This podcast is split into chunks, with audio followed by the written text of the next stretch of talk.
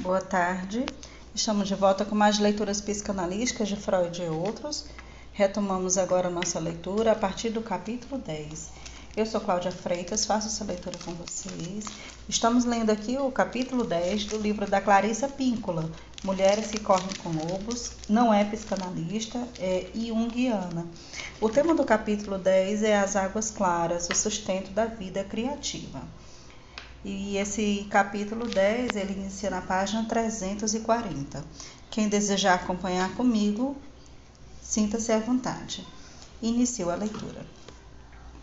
A criatividade é um mutante. No momento ela assume uma forma, no instante seguinte uma outra. Ela é como um espírito deslumbrante que aparece para todas nós, sendo porém difícil de descrever, já que não existe algo acordo a respeito do que as pessoas vislumbram no seu clarão cintilante. Será que o emprego de pigmentos e telas ou de lascas de tinta e papel de parede é comprovação da sua existência? E o que dizer da pena e do papel, de bordas floridas no caminho do jardim, da criação de uma universidade? É isso mesmo. E de passar bem coladinho, bem o colarinho, de criar uma revolução? Também. Tocar com amor as folhas de uma planta, reduzir a importância de certas preocupações, dar nós no tear, descobrir a própria voz, amar alguém profundamente? Também. Segurar o corpo morto do recém-nascido, criar um filho até a idade adulta, ajudar a reerguer uma nação derrotada? Também. Cuidar do casamento como do pomar que ele é, escavar à procura do outro psíquico, descobrir a palavra perfeita, fazer uma cortina azul. Tudo isso pertence à vida criativa.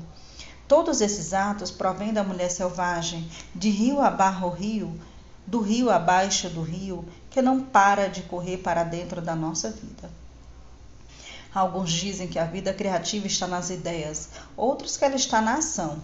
Na maioria dos casos, ela parece estar num ser simples.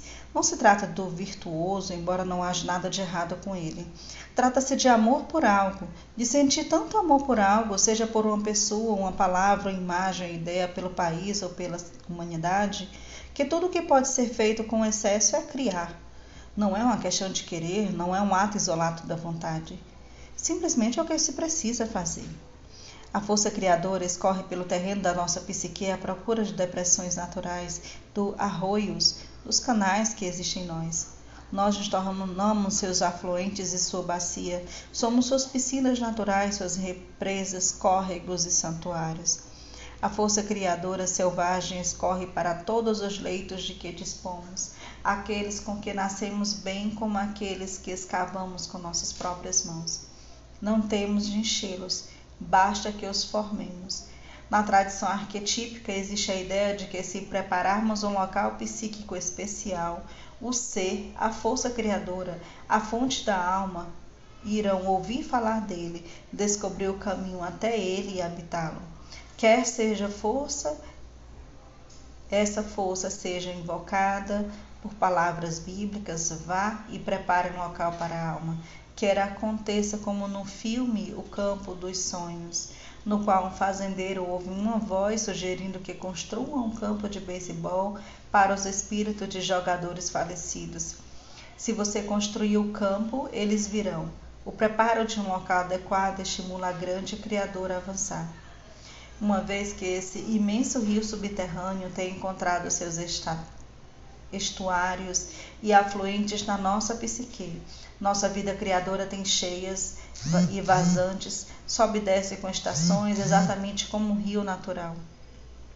Esses ciclos propiciam que as coisas sejam criadas, alimentadas, que recuem e definham tudo ao seu próprio tempo e repetidas vezes. Criar como um certo ponto do rio alimenta quem vem até ele, nutre animais que estão bem, ajusante e ainda outros que estão nas profundezas. A criatividade não é um movimento solitário. Nisso reside seu poder. O que quer que seja tocado por ela, que quer que a ouça, que a veja, que a sinta, que a conheça, será alimentada. É por isso que a observação da ideia, da imagem, da palavra criadora de outra pessoa nos preenche, nos inspira para o nosso próprio trabalho criativo. Um único ato de criação tem o potencial de alimentar um continente. Um ato de criação pode fazer com que uma corrente abra caminho pedra adentro. Por esse motivo, a capacidade criadora da mulher é seu trunfo mais valioso, pois ela é generosa com o mundo externo e nutre a mulher internamente em todos os níveis psíquico, espiritual, mental, emocional e econômico. A natureza selvagem derrama-se em possibilidades ilimitadas, atua como um canal de vida, revigora, mitiga a sede, sacia nossa fome pela vida profunda e selvagem. Seria ideal que esse rio criador não fosse represado, não sofresse desvio, nem fosse mal usado. O rio da mulher selvagem nos alimenta e faz com que nos tornemos seres semelhantes a ela, o que a que dá a vida.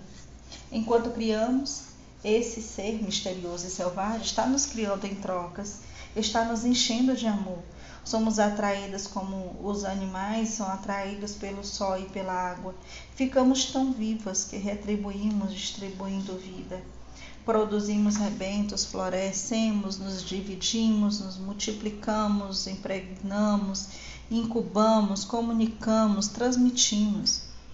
É óbvio que a criatividade de algo que surge, cresce, toma impulso, se aflora e se derrama para dentro de nós, em vez de ser algo que simplesmente fica parado em algum ponto à espera de que possamos, não importa depois de quantos rodeios, encontrar algum meio de chegar até ele. Nesse sentido, jamais podemos perder nossa criatividade. Ela está sempre ali, preenchendo-nos ou então entrando em colisão com quaisquer obstáculos que sejam colocados no seu caminho.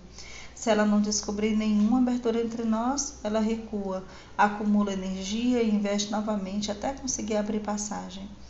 Os únicos meios para podermos evitar sua insistente energia consistem em construir continuamente obstáculos contra ela ou permitir que ela seja envenenada pela negligência e pelo negativismo destrutivo. Se ansiamos pela energia criadora, se temos problemas para alcançar os aspectos férteis, imaginativos, formadores de ideias, se temos dificuldades para nos concentrarmos no nosso sonho pessoal, para agir de acordo com ele ou para garantir sua execução, então alguma coisa deu errado no ponto de união das águas das cabeceiras e dos afluentes de um rio. Ou pode ser que as águas criadoras estejam correndo por um meio poluente no qual as formas de vida da imaginação são eliminadas antes que possam atingir a maturidade. Com enorme frequência, quando a mulher se vê despojada de sua vida criativa, Todas essas circunstâncias estão no cerne da questão. Já que a mulher selvagem é o rio por baixo do rio, quando ela corre dentro de nós, nós corremos. Se a abertura dela até nós for bloqueada, nós ficamos bloqueada. Se a sua corrente estiver envenenada pelos nossos próprios complexos negativos internos ou pelas pessoas que nos cercam, os delicados processos que forjam nossas ideias também ficam poluídos. Passamos então a ser como um rio que morre. Isso não é uma coisa ínfima a ser ignorada.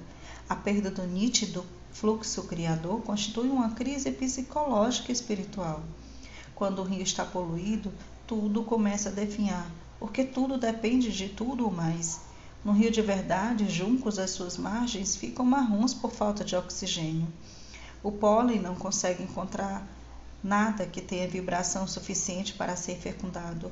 As chargens caem, não deixando que suas raízes, nenhum berço para nenúfares. Nos salgueiros não crescem amentilhos, as salamandras não encontram parceiro e as efeméridas não procriam. Com isso, os peixes não saltam, as aves não mergulham, os lobos e outros animais que vêm se renovar no rio seguem Adiante ou morrem por beber uma água envenenada ou por comer presas que se alimentaram de plantas que morrem à beira d'água. Quando a criatividade fica estagnada de uma forma ou de outra, o resultado é sempre o mesmo. Uma fome desesperada pelo novo, enfraquecimento da fecundidade, uma falta de espaço para as formas menores de vida se localizarem nos interstícios das formas maiores da vida, uma impossibilidade de, que uma ideia fertilize outra, nenhuma ninhada, nenhuma vida nova. Nessas circunstâncias, sentimos-nos doentes e queremos erguer adiante. Vagueamos sem destino, fingindo poder sobreviver sem a exuberância da vida criativa, mas não podemos nem devemos. Para trazer de volta a vida criativa, as águas têm de ficar claras, limpas de novo. Precisamos entrar na lama, purificá-las nos elementos contaminadores, reabrir passagens, proteger as correntes de danos futuros. Entre os povos de língua espanhola existe uma antiga história intitulada A Chorona. Dizem que ela teve origem no início do século XVI, quando os conquistadores espanhóis atacaram os novos, os povos asteca, náhuatl do México, mas ela é muito anterior a esse período. Ela é a história do rio da vida que se tornou um rio da morte. A protagonista é uma obsessiva mulher do rio que é fértil, generosa e que sabe criar a partir do seu próprio corpo. Ela é pobre, surpreendentemente linda, mas rica de alma e de espírito. La Llorona, a Chorona, é uma história estranha, pois continua a evoluir com o passar do tempo como se tivesse uma imensa vida interior toda sua como uma enorme duna de areia que se move pela terra, engolindo o que estiver no caminho, aproveitando tudo que, de tal maneira que a terra pareça pertencer a cada geração. Às vezes, a história da, da a Chorona é contada como se fosse um relato sobre C. Martinali, Malinali ou Malinche, a mulher nativa de quem se diz ter sido tradutora e amante do conquistador espanhol Hernán Cortés. No entanto, a primeira versão da A Chorona, que ouvia, descrevia como protagonista numa guerra desagregadora nos bosques do norte onde cresci. Da segunda vez que ouvi essa história, a Chorona estava enfrentando um antagonista envolvido no repatriamento forçado de mexicanos dos Estados Unidos na década de 1950. Houve também a história em inúmeras versões no sudoeste do país, sendo que uma delas provinha de antigos lavradores espanhóis assentados em terras doadas pelo governo e nela, a protagonista estava envolvida nas guerras desse tipo de assentamento no Novo México. Um rico incorporador tirava proveito de uma filha de espanhóis pobres, porém linda. Ultimamente recolhi mais três versões, sendo a primeira uma história de terror. A Chorona perambula à noite uivando num parque de estacionamento de trailers. A segunda é uma história de uma prostituta contaminada com o vírus da AIDS. A Chorona exerce sua profissão no Tal Rive, em Austin. A primeira versão, a versão espantosa que me foi transmitida por uma criança, e primeiro vou relatar um enredo genérico dos grandes contos de A Chorona, em seguida a variante mais recente e surpreendente dessa história. Subtópico: A Chorona. Um rico hidalgo ou fidalgo corteja uma moça pobre, mas muito bonita, e conquista seu afeto. Ela lhe dá dois filhos, mas ele não se dispõe a casar com ela. Um dia ela comunica que vai voltar para a Espanha, onde se casará com um onde se casará com uma moça rica, escolhida por sua família e que vai levar seus filhos para lá. A jovem mãe fica fora de si e age no estilo das célebres loucas enfurecidas de todos os tempos. Ela arranca o rosto do homem e arranha seu próprio rosto, rasga as vestes dele, rasga suas próprias vestes. Ela apanha os dois meninos pequenos, corre para o rio com eles e lá os joga na correnteza. As crianças morrem afogadas. E a chorona cai às margens do rio cheia de dor e morre. O fidalgo volta para a Espanha e se casa com a mulher rica. A alma de A Chorona sobe aos céus. Lá o por ter humor, disse que, que ela pode entrar nos céus, já que sofreu, mas que não pode lá entrar sem antes resgatar do rio as almas das duas crianças. E é por isso que se diz hoje em dia que a chorona vasculha as margens dos rios com seus longos cabelos. que mergulha seus dedos compridos na água para arrastá-los no fundo à procura dos filhos. É também por isso que as crianças vivas não devem se aproximar dos rios depois de anoitecer, porque a chorona pode confundi-las com seus próprios filhos e levá-las embora para sempre. Passamos agora a uma versão moderna de A Chorona. À medida que a cultura sofre influências diversas, nosso modo de pensar, nossas atitudes e nossos temas mudam. Muda também a história de A Chorona. Enquanto eu estava no Colorado ano passado colhendo histórias de fantasmas, Dani Salazar, um menino de 10 anos de idade, sem dentes incisivos e com pés absurdamente grandes para um corpo mirrado, que um dia será muito alto, me passou essa história. Ele me garantiu que a Chorona não matou os filhos pelos motivos mencionados na versão antiga. Não, não, insistiu Dani. A Chorona ficou com o rico fidalgo, dono de fábricas junto ao rio. Algo, no entanto, deu errado. Durante a gravidez, a Chorona bebeu água do rio. Seus filhinhos, dois meninos gêmeos, nasceram cegos e com os dedos unidos por membranas, pois Hidalgo havia, o fidalgo, havia envenenado o rio com os dejetos das suas fábricas. O fidalgo disse à chorona que não a queria nem a seus filhos. Ele se casou com uma mulher rica que queria os objetos produzidos pela fábrica. A chorona jogou os filhos no rio porque eles iriam levar uma vida extremamente difícil. Depois ela caiu morta de tanta dor. Ela foi para o céu, mas São Pedro lhe disse que ela não poderia entrar enquanto não encontrasse as almas dos filhos. Agora, a chorona procura o tempo todo por seus filhos no rio poluído, mas ela mal chega a ver alguma coisa de tão escura e suja que é a água.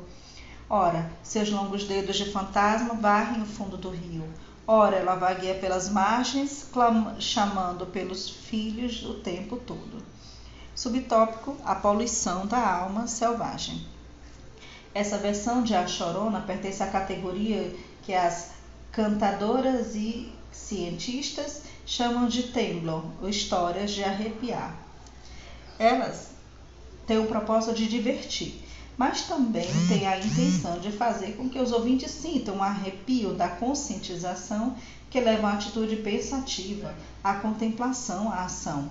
Independentemente das imagens da história que se modificam com o passar do tempo, o tema permanece o mesmo: a destruição do feminino fecundo quer a contaminação da beleza selvagem ocorra no mundo interior, quer o mundo exterior, ela é algo doloroso de se presenciar. Na cultura moderna, às vezes consideramos que uma seja muito mais devastadora do que a outra, mas as duas são de importância crítica e equivalente. Embora eu às vezes conte essa história de duas versões em outros contextos, quando é compreendida como uma imagem da deteriorização, do fluxo criador, ela faz com que as mulheres se arrepiem por bem saber do que se trata. Se considerarmos essa história como a condição da psique de uma única mulher, poderemos ter uma boa compreensão do enfraquecimento e definhamento do processo criativo da mulher. Como outras histórias com finais trágicos, essa tem a função de ensinar a mulher o que não fazer e como voltar atrás no caso de escolhas infelizes para reduzir o impacto negativo. Em geral, ao assumir uma postura psicológica oposta àquela adotada pela protagonista da história, podemos aprender a viajar com uma onda em vez de nos afogarmos com ela. Esse conto emprega as imagens da bela mulher e do puro rio da vida para descrever o processo criador da mulher no estado normal. Aqui, porém, quando ela interage com o espírito destrutivo, tanto a mulher quanto o rio decaem. É então que a mulher cuja vida criativa está definhando vivencia como a chorona é um, uma sensação de envenenamento, de deformação, do impulso para acabar com tudo. Em seguida, ela é levada a uma procura aparentemente interminável no seu potencial criativo original em meio aos destroços. Para a correção do seu ambiente psíquico, o rio precisa voltar a ficar limpo. Nessa história, não estamos preocupados com a qualidade dos produtos da nossa criação, mas com a determinação e os cuidados para com nossa vida criativa. Sempre por trás do ato de escrever, de pintar, pensar e curar, de fazer, de cozinhar, de falar, de sorrir, de criar, está o rio, o rio abaixo do rio. O rio debaixo do rio alimenta tudo o que criamos. Na simbologia, os grandes volumes de água representam o lugar que se crê que a própria vida teve origem. Nas regiões hispânicas do sudoeste dos Estados Unidos, o rio simboliza a capacidade de viver, de viver realmente. Ele é considerado a mãe, a grande mãe, a grande mulher, cujas águas não socorrem nas valas e leitos do rio, mas que se derramam de dentro do corpo das próprias mulheres quando seus filhos nascem. O rio é visto como a grandama que passeia pela terra com uma saia rodada esvoaçante, azul ou prateada e às vezes dourada que se deita com o solo para prepará-lo para o plantio. Algumas das minhas velhas amigas do sul do Texas dizem que o Rio Grande não poderia jamais ser um rio homem, mas um rio mulher. Elas riem e dizem como o rio poderia ser outra coisa senão a doce fenda entre as coxas da terra. No norte do Novo México, o rio na tempestade, no vendaval, nas inundações repetidas, é visto como aquela que está excitada, aquela que no cio corre para tocar tudo o que puder para fazer com que cresça. Vemos então que o rio simboliza aqui uma forma de generosidade feminina que desperta, excita e cria paixão. Os olhos das mulheres cintilam quando elas criam. Suas palavras saem melodiosas, seu rosto fica ruborizado, seu próprio cabelo parece brilhar mais. Elas ficam excitadas com a ideia, interessadas pelas possibilidades, apaixonadas pelo próprio pensamento. E essa altura, como um grande rio, espera que elas se derramem continuamente no seu próprio caminho criativo. É desse jeito que as mulheres se sentem realizadas. E essas são as condições do rio junto ao qual a chorona vivia antes que a destruição ocorresse. No entanto, como na história, pode acontecer que a vida criativa da mulher seja dominada por algo que deseja fabricar apenas produtos do ego, que não tem nenhum valor psicológico duradouro. Às vezes existem impressões originadas na nossa cultura que lhe dizem que suas ideias são inúteis, que ninguém vai se interessar por elas, que é vão o esforço continuar. Isso é poluição. Isso equivale a derramar chumbo no rio. É isso que envenena a psique. A satisfação do ego é permissível e importante por si só. O problema reside no fato de que o derramamento de complexos negativos ataca tudo que significar novidade, tudo que for novo, que tenha potencial, que tenha acabado de nascer, tudo que esteja em estado de crisálida, de lacuna, bem como que estiver já crescido, tudo que for velho e venerado, quando há um excesso de fabricação sem alma, os resíduos tóxicos escorrem para o rio límpido, eliminando tanto o impulso criador quanto a energia. Subtópico: o veneno no rio. Há inúmeros mitos relativos à deterioração e repressamento do criativo, do selvagem, quer eles tratem da contaminação da pureza, como foi representado pela névoa nociva que se espalhou sobre a ilha de Lecia, onde eram armazenadas as meadas da vida com as quais as parcas teciam, quer tratem de histórias sobre malfeitores que tapam os poços das aldeias, causando com isso sofrimento e morte. Duas das histórias mais profundas são as atuais de Jean de Florret e Manon de Primavera. Essas histórias, dois homens na esperança de despojar uma pobre corcunda, sua esposa e sua filhinha pequena nas terras que eles vinham tentando revitalizar com flores e árvores, tampam a nascente que alimenta aquela terra provocando a destruição da família trabalhadora e dedicada. O efeito mais comum da poluição da vida criativa da mulher é a perda da vitalidade. Isso prejudica a capacidade da mulher de criar ou agir no mundo lá fora. Embora existam épocas nos ciclos da vida criativa saudável da mulher nas quais o rio da criatividade desaparece no solo temporariamente, algo está se desenvolvendo do mesmo jeito. Nessas ocasiões, estamos em incubação. A sensação é muito diferente da de uma crise espiritual. No ciclo natural existe inquietação e impaciência, talvez, mas não ocorre jamais uma sensação de que a alma selvagem esteja morrendo. Podemos saber a diferença através da avaliação da nossa expectativa, mesmo quando nossa energia criativa está envolvida num longo processo de incubação, nós ainda ansiamos pelo resultado.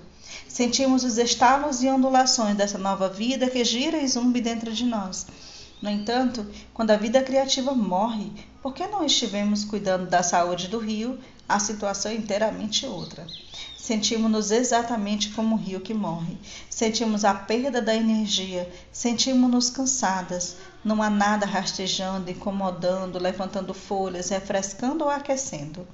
Nós nos tornamos turvas, lentas, de um modo negativo, envenenadas pela contaminação ou por um refluxo e estagnação de todas as nossas riquezas. Tudo dá a impressão de estar poluído, impuro e envenenado. Como pode a vida criativa da mulher ser poluída? Esse enlameamento da vida criativa invade todas as cinco fases da criação: a inspiração, a concentração, a organização, a implementação e manutenção. As mulheres que se perderam uma ou mais dessas fases relatam que não conseguem pensar em nada novo, de útil ou que desperte a sua empatia. Elas se veem facilmente perturbadas por casos de amor, pelo excesso de trabalho, pelo excesso de lazer, pela fadiga ou pelo receio de fracassar. Por vezes elas não conseguem dominar a mecânica da organização e seus projetos acabam espalhados por aí em centenas de lugares aos pedaços. Às vezes os problemas se originam da ingenuidade da mulher acerca de sua própria extroversão ela acha que, ao fazer alguns movimentos no mundo exterior, realmente fez alguma coisa. Isso equivale a fazer os braços de alguma coisa, mas não as pernas nem a cabeça, e considerá-la pronta. Ela se sente inteiramente incompleta. Às vezes a mulher tropeça na própria introversão e quer simplesmente que as coisas existam só porque ela as deseja. Ela só pode acreditar que basta pensar que a ideia é suficientemente boa e que não há necessidade nenhuma de manifestação externa. Só que ela se sente despojada e completa do mesmo jeito.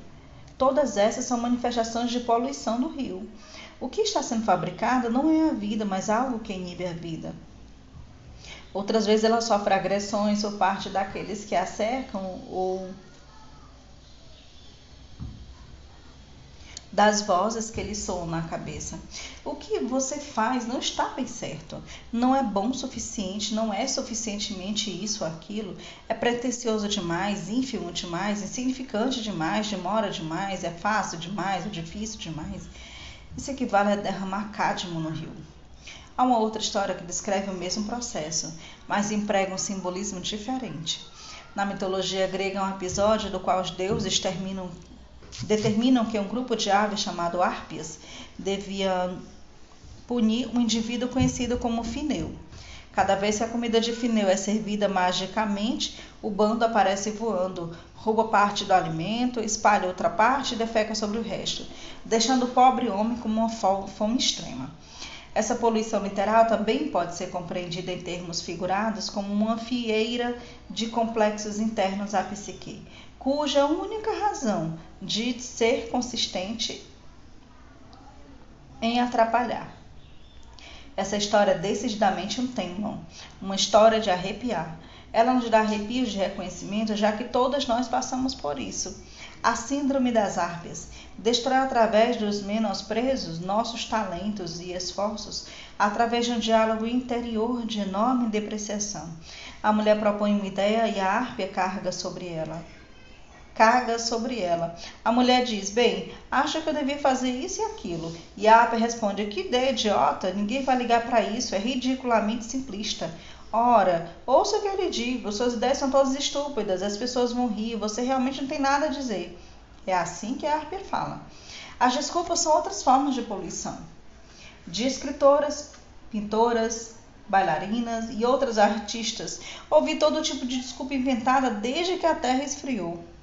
Bem, Um dia desses eu vou arranjar tempo para o meu trabalho. Enquanto isso não acontece, ela se mantém numa depressão sorridente. Estou ocupada. É, consigo um tempinho aqui e ali para escrever. Ora, escrevi dois poemas no ano passado. É, e terminei um quadro. E parte de outro nos últimos 18 meses. É, a casa, as crianças, o marido, o namorado, o gato, o bebê precisam da minha total atenção. Vou conseguir me dedicar ao meu trabalho. Não tenho dinheiro, não tenho tempo, não consigo encontrar tempo, não consigo criar tempo. Mal posso começar sem ter os melhores e mais caros instrumentos ou experiências. Simplesmente não estou com vontade agora. Ainda não estou com a disposição de ânimo certa. Só preciso de pelo menos um dia para conseguir. Só preciso de uns dias para conseguir. Só preciso de algumas semanas comigo mesmo para conseguir. Eu só, eu só. Subtópico: o rio em chamas. Já na década de 1970, o rio Cuyahoga, em Cleveland, ficou tão poluído que começou a pegar fogo. A corrente criativa poluída pode de repente interromper um fogo tóxico que queima não somente o combustível de lixo do rio, mas incinera também todas as formas de vida. Um excesso de complexos psíquicos em atividades ao mesmo tempo pode causar um dano imenso ao rio. Complexos psicológicos negativos se erguem e questionam seu valor, sua intenção, sua sinceridade e seu talento. Eles também enviam a mensagem de sentido de afirmar inequivocamente que você deve trabalhar para ganhar vida, fazendo coisas que te deixam exausta, que não lhe permitem nenhum tempo para criar, que destrói sua vontade de imaginar. Alguns dos castigos das sabotagens preferidos dos complexos malévolos perpetrados contra a criatividade das mulheres giram em torno da promessa feita ao self da alma de que terá tempo para criar em algum ponto no futuro remoto. Ou da promessa de que quando tivermos alguns dias livres, a agitação final começará. Isso é tolice. O complexo não tem nenhuma intenção semelhante. É apenas um meio de abafar o impulso criativo. Pode acontecer que as vozes sussurrem. Só se você terminar o doutorado, sua obra será decente. Só se você foi elogiada pela rainha. Só se você recebeu o prêmio tal. Só se a sua obra sair da revista tal. Só se, só se, só se. Essa atitude condicional e impulso criativo equivale a entupir a alma com alimentos que não nutrem. Uma coisa é receber qualquer tipo de comida, outra bem diferente é ser realmente nutrida. Com enorme frequência, a lógica do complexo é extremamente falha, muito embora ele tente convencê-la do contrário. Um dos maiores problemas do complexo criativo está na acusação de que não importa o que você não esteja fazendo, não irá dar certo porque você não está raciocinando com a lógica. Não está sendo racional. O que você fez até agora não era lógico e, portanto, está fadado a fracasso. Em primeiro lugar, os estágios básicos da criação não são lógicos, nem deveriam ser. Se o complexo conseguir interromper seu avanço, essas alegações, você estará nas mãos dele. Diga-lhe que esse calho que vai embora até você ter terminado. Lembre-se, se a lógica fosse tudo o que há no mundo, certamente todos os homens cavalgariam de lado. Já vi mulheres cumprindo longos expedientes de empregos que desprezam só para poder comprar objetos caríssimos para casa, o parceiro, os filhos, enquanto deixam em segundo plano outros talentos consideráveis. Já vi mulheres insistindo em limpar tudo dentro de casa antes de poder se sentar para escrever. E todas sabemos que há algo de curioso na limpeza doméstica. Ela nunca termina. Um jeito perfeito para paralisar uma mulher.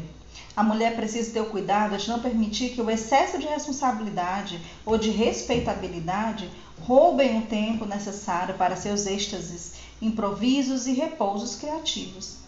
Ela deve simplesmente fincar o pé e dizer não a metade do que ela acredita ser seu dever. A arte não foi feita para ser criada somente em momentos roubados. A dispersão de planos e projetos, como se dá pela ação do vento, ocorre quando a mulher tenta organizar uma ideia criadora e esta, de certo modo, não para de ser espalhada, ficando cada vez mais confusa e desorganizada. A mulher não controla a ideia de um modo mais concreto porque mais uma vez, não tem tempo para fazer todas as anotações e organizá-las. Ou pode ser que ela esteja sendo requisitada por tantas outras coisas que acaba perdendo o fio da meada e não consegue voltar a ele. Pode também acontecer de o processo criador da mulher ser mal compreendido ou desrespeitado pelos que a cercam. Cabe a ela informar-lhe que quando ela está com aquela expressão nos olhos, isso não quer dizer que ela seja um terreno baldio à espera dos que o ocupem. Quer dizer que ela está equilibrando um grande castelo de ideia, de cartas de ideias na ponta de um único dedo que está unindo cuidadosamente todas as cartas, usando minúsculos ossos cristalinos e um pouquinho de saliva, e que, se ao menos conseguir levar tudo até a mesa sem que caia ou desmorone, ela poderá trazer à luz uma imagem do mundo invisível. Falar com ela nesse momento equivale a criar um vento de árpia que, com um sopro, destrói toda a estrutura, Falar com ela nesse momento equivale a partir seu coração.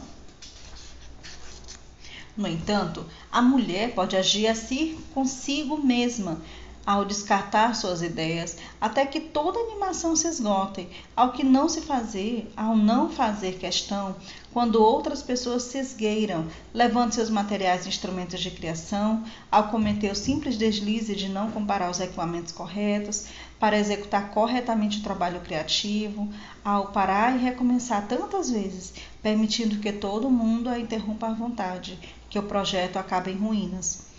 Se a cultura na qual a mulher vive agride a função criadora dos seus membros, se ela parte ou esfacela qualquer arquétipo ou deturpa sua intenção ou significado, elas serão incorporadas em seu estado esfacelado nas psiques de seus membros de sua mesma forma, como uma força alquebrada que não e não como uma força sã, cheia de vitalidade e potencial. Quando os elementos prejudicados acerca de como permitir a vida criadora e de como promovê-la são ativados dentro da psique da mulher, é difícil ter um insight mínimo quanto ao que está errado. Está dentro de um complexo é o mesmo que está dentro de um saco preto. Ali dentro é escuro, não conseguimos ver o que nos capturou. Só sabemos que fomos apanhados por alguma coisa.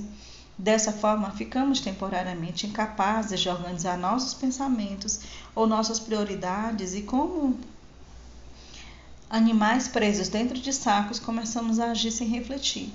Embora a ação sem reflexão possa ser útil ocasionalmente como princípio que diz ser a primeira ideia é a melhor ideia, nessas circunstâncias ele não se aplica. No processo de criação envenenados ou paralisado, a mulher oferece ao belo self da alma comida de mentirinha. Ela tenta ignorar a condição do espírito, assim ela consegue frequentar o semináriozinho aqui, um cursinho ali, esbanja um tempinho para ler mais adiante, mas no final das contas, falta substância. A mulher não está enganando ninguém, a não ser a si mesma. Portanto, quando esse rio morre, ele já não tem a sua correnteza, sua força vital. Os hindus dizem que sem o Shakti, a personificação da força vital feminina, Shiva, que abrange a capacidade de agir, se torna um cadáver. Ela é a energia vital que anima o princípio masculino e o princípio mas masculino, por sua vez, estimula a ação do mundo. Vemos, por conseguinte, que o rio precisa apresentar um equilíbrio razoável entre suas poluições e suas purificações, ou tudo estará, resultará em nada. No entanto, no fim de proceder dessa forma, o ambiente imediato precisa ser propício e acessível. É fato que quanto menos disponíveis os elementos essenciais, como o alimento e a água, o abrigo e a segurança, menores serão as opções. E quando, quanto menores as opções, menos criativa será a vida, pois a criatividade prospera nas combinações inúmeras e ilimitadas de todas as coisas. O fidalgo destrutivo da história é a parte profunda mais imediatamente reconhecível da mulher ferida. Ele é seu ânimo, que faz com que ela se esforce não para criar. Muitas vezes ela não consegue sequer chegar a esse ponto mas sim para obter a permissão inequívoca, um sólido sistema interno de apoio para que crie a vontade. Espera que um ânimo saudável se envolva num, com o funcionamento do rio, e é assim que deve ser. Ele é o auxiliar que observa para vê se é preciso fazer algo. Na história de A Chorona, porém, ele assume o comando impedindo a nova vida essencial. A mulher tem então um número cada vez menor de opções criativas. O ânimos conquista o poder de mandar na mulher, de depreciar seu trabalho. Isso ele consegue através da destruição do rio. Examinemos em primeiro lugar os parâmetros do ânimos em geral. Passaremos em seguida à compreensão de como a vida criativa da mulher se deteriora quando ocorre uma influência negativa do ânimos, bem como o que ela pode e deve fazer a respeito. A criatividade deve ser um ato de nítida consciência, um ato que reflita a clareza do rio. O espírito é o homem do rio. Ele é o encarregado. É quem cuida da água e a protege. Subtópico: O homem do rio. Antes de podermos entender o que o homem da história de A Chorona fez ao poluir o rio, precisamos ver como ele representa como o que ele representa deve ser um construto positivo na psique da mulher. Na definição junguiana clássica, o ânimos é a força da alma nas mulheres e é considerado masculino. No entanto, muitas psicanalísticas, entre as quais me incluo, através de suas próprias observações, chegaram à conclusão contrária ao ponto de vista clássico e afirmam, em vez disso, que a fonte de revitalização na, da mulher não é masculina e alheia a ela, mas feminina e bem conhecida. Seja como for, creio que o conceito masculino do ânimos tenha ampla aplicação. Existe uma forte correlação entre as mulheres que têm medo de criar, de manifestar suas ideias ao mundo e as imagens de homens feridos ou que ferem seus sonhos. Por outro lado, o sonho das mulheres com boa capacidade de manifestação externa muitas vezes apresenta uma forte figura masculina que aparece com regularidade sob diversos disfarces.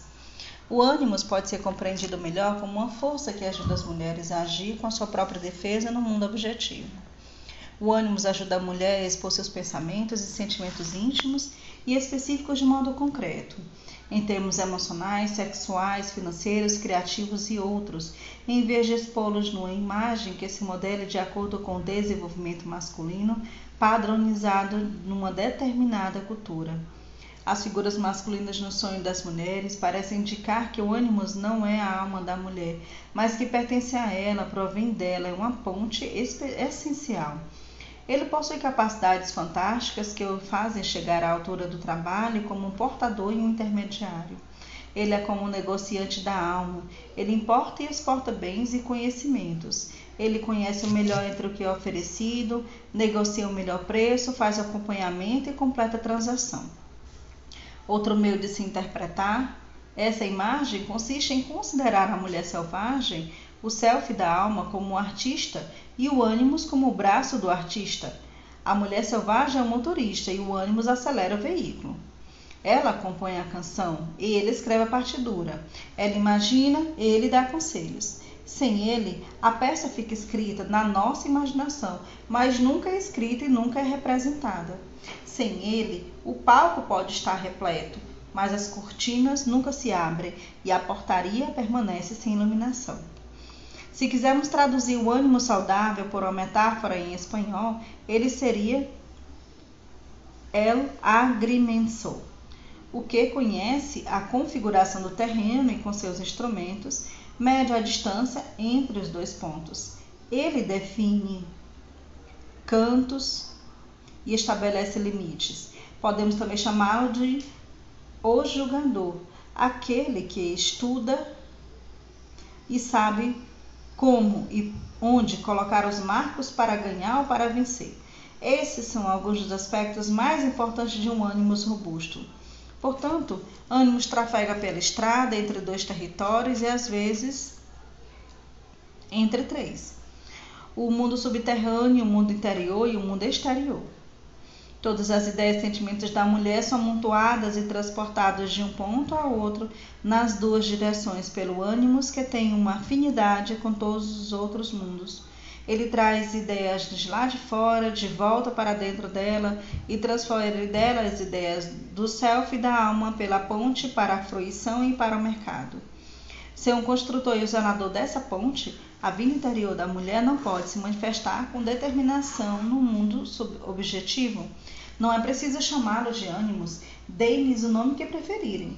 No entanto, compreendam também que existe atualmente dentro da cultura feminina uma suspeita quanto ao masculino, um medo de precisar do masculino. Isso tem como origem os traumas de mal, que mal começam a se curar, provocados pela família e pela cultura em tempos passados, quando as mulheres eram tratadas como servas, não como indivíduos de identidade.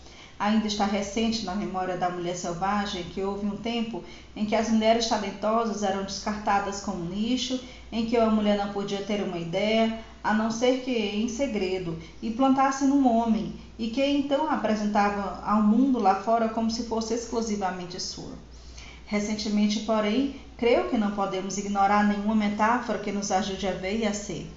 Eu não confiaria numa paleta na qual faltasse o vermelho, azul, amarelo, branco ou preto. Vocês também não confiariam. O ânimos é uma cor primária na paleta da psique feminina. Portanto, em vez de ser a natureza da alma da mulher, o ânimos ou natureza contrassensual sexual da mulher é uma profunda inteligência psíquica com a capacidade para agir, que viaja de um lado para o outro entre os mundos essa força tem a capacidade de expressar e ensinar os desejos do ego, de executar os impulsos e as ideias da alma, de despertar a criatividade da mulher de uma forma manifesta e concreta. O aspecto principal do desenvolvimento do ânimos é a real manifestação de pensamentos, impulsos e ideias muito particulares. Além do mais, o ânimos é um elemento da psique da mulher que precisa ser exercitado que precisa treinar com regularidade a fim de ser capaz de agir. Se ele for negligenciado na vida psíquica da mulher, irá se atrofiar, exatamente como o músculo que permaneceu inerte por muito tempo. Embora algumas mulheres levantem a hipótese de que na natureza da mulher guerreira, a natureza da amazona, da caçadora possa suplantar esse elemento masculino dentro do feminino, para mim existem muitas camadas e nuances da natureza masculina como por exemplo um certo tipo de criação de normas, de decretação de leis, de estabelecimento de fronteiras, de termos intelectuais, que é extremamente valioso para as mulheres que vivem nos nossos dias. Esses atributos masculinos não se originam no temperamento psíquico instintivo das mulheres, com a mesma forma ou tom daqueles da sua natureza feminina. Portanto, por vivermos como vivemos, no mundo que exige tanto ação mediativa quanto ação concreta, considero muito útil o emprego do conceito de uma natureza masculina ou ânimos da mulher. Quando, em perfeito equilíbrio, o ânimos atua como auxiliar, companheiro, amante, irmão, pai e rei. Isso não quer dizer que o ânimo seja o rei da psique da mulher, como poderia sustentar um ponto de vista patriarcal doentio. Quer dizer, sim, que existe um aspecto majestoso na psique da mulher, o de um rei que serve com carinho a natureza selvagem, que deve trabalhar para defender a mulher e seu bem-estar, governando o que ela lhe designar, reinando sobre os territórios psíquicos que ela lhe conceder. Pois é assim que se deve ser, mas na história do ânimos persegue outras metas, em detrimento da natureza selvagem, à medida que o rio se enche de detritos, a própria corrente passa a envenenar outros aspectos da psique criativa, especialmente os futuros filhos da mulher. O que acontece quando a psique passou ao ânimos ao poder do rio e esse poder foi mal utilizado? Quando eu era criança, alguém me disse que era tão fácil criar para o bem quanto para o mal. Descobri que isso não é verdade. É muito mais difícil manter o rio limpo. É muito mais fácil deixá-lo ficar imundo. Digamos então que manter a correnteza límpida é um desafio natural de todo que todas nós enfrentamos. Esperamos corrigir a turbação com a maior rapidez e abrangência possível. Mas e se algo assumir o controle do fluxo criador, tornando-o cada vez mais elameado? E se ficarmos presas nessa armadilha? E se de algum modo começarmos obstinadamente a extrair frutos dessa situação, a não só gostar dela, mas confiar, a ganhar nosso pão com ela, a nos sentirmos vivos através dela. E se a usarmos para levantar da cama pela manhã, para nos levar a qualquer lugar, para fazer de nós alguém aos nossos próprios olhos? Essas são as armadilhas que esperam por todas nós. O fidalgo nessa história representa um aspecto da psique da mulher que, para usar uma linguagem coloquial, apodreceu. Ele se corrompeu. Ele extrai vantagem de fabricar veneno e, de certo modo, está vinculado à vida insalubre. Ele é como um rei que governa por meio de uma fome mal orientada. Ele nem é sábio, nem jamais poderá ser amado pela mulher que ele simula servir. É muito bom para uma mulher ter uma figura de um ânimo devotado, forte, capaz de uma visão penetrante, capaz de ouvir tanto no mundo objetivo quanto no mundo subterrâneo, capaz de prever a probabilidade do que ocorrerá a seguir. Toma decisões quanto à luz e à justiça a partir da soma do que ele percebe e vê em todos os mundos. Nesse caso, porém, ele é um herege. O pai do fidalgo, do rei ou do mentor da psique da mulher destina-se a ajudar a realizar seus potenciais e suas metas, a tornar manifestas as ideias e ideais que lhes são caros, avaliar a justiça, se encarregar dos armamentos, a criar estratégias quando estiver ameaçada, a ajudar a unir todos os seus territórios psíquicos. Quando o ânimo se transformou numa ameaça, como vemos na história, a mulher perde a confiança das suas decisões. À medida que seu ânimo se vê enfraquecido pela sua parcialidade, a água do rio passa de algo que é essencial à vida para algo a ser elaborado com a mesma precaução com que abordamos um assassino de aluguel. Ocorre então a fome na terra e a poluição no rio. Criar é criare, no latim, significando produzir, fazer vida, produzir algo onde antes não havia nada é o ato de beber água do rio poluído que provoca a suspensão da vida interior e, por conseguinte, da exterior. Na história, essa poluição gera a deformação dos filhos, e esses filhos simbolizam novas ideias e ideais. Os filhos representam a capacidade de produzir algo onde antes não havia nada. Podemos reconhecer que essa deformação do novo potencial está ocorrendo quando começamos a questionar nossa capacidade e especialmente nosso direito de pensar, agir ou ser. Mulheres talentosas, mesmo quando resgatam sua vida criativa, mesmo quando suas obras lindas saem das suas mãos, da sua caneta, do seu corpo, continuam a questionar-se se realmente são escritoras, pintoras, artistas, gente, gente de verdade. E é claro que elas são reais, muito embora possam gostar de se atormentar quanto ao que se constitui a realidade. Uma agricultora é real quando olha para suas terras lá fora e planeja o plantio de primavera. Uma corredora é real quando dá o primeiro passo. Uma flor é real quando ainda está no caule da planta mãe. Uma árvore é real quando ainda é uma semente dentro de um pinhão. Uma árvore adulta é um ser vivo real. Real é tudo que tem vida. O desenvolvimento do ânimos varia de mulher para mulher. Não se trata de uma criatura perfeitamente formada que salta do ventre dos deuses ele parece ter uma qualidade inata, mas também precisa crescer. Ser ensinado e treinado, ele se destina a ser uma força poderosa e direta. No entanto, quando o ânimo sofre danos por parte de todas as inúmeras forças da cultura, algo de desgastante, de mesquinho, uma espécie de entorpecimento que algumas pessoas chamam de neutralidade, se interpõe entre o mundo interno da psique e o mundo externo da página em branco, da tela intocada, da pista de dança, da sala da diretoria, da plateia à espera. Esse algo coagula no rio, impede o pensamento, emperra a caneta e o pincel, trava as articulações por um tempo interminável, abafa as novas ideias e assim sofremos. Ocorre um estranho fenômeno com a psique. Quando a mulher sofre de um ânimo negativo, qualquer esforço no sentido do ato criativo aciona esse ânimo para que ele a agrida. Ela apanha a caneta para escrever e a fábrica vomita seu veneno sobre o rio. Ela pensa em se matricular no curso ou começar as aulas, mas para no meio, sufocada com a falta de apoio e alimentos interiores. A mulher acelera, mas não para de recuar.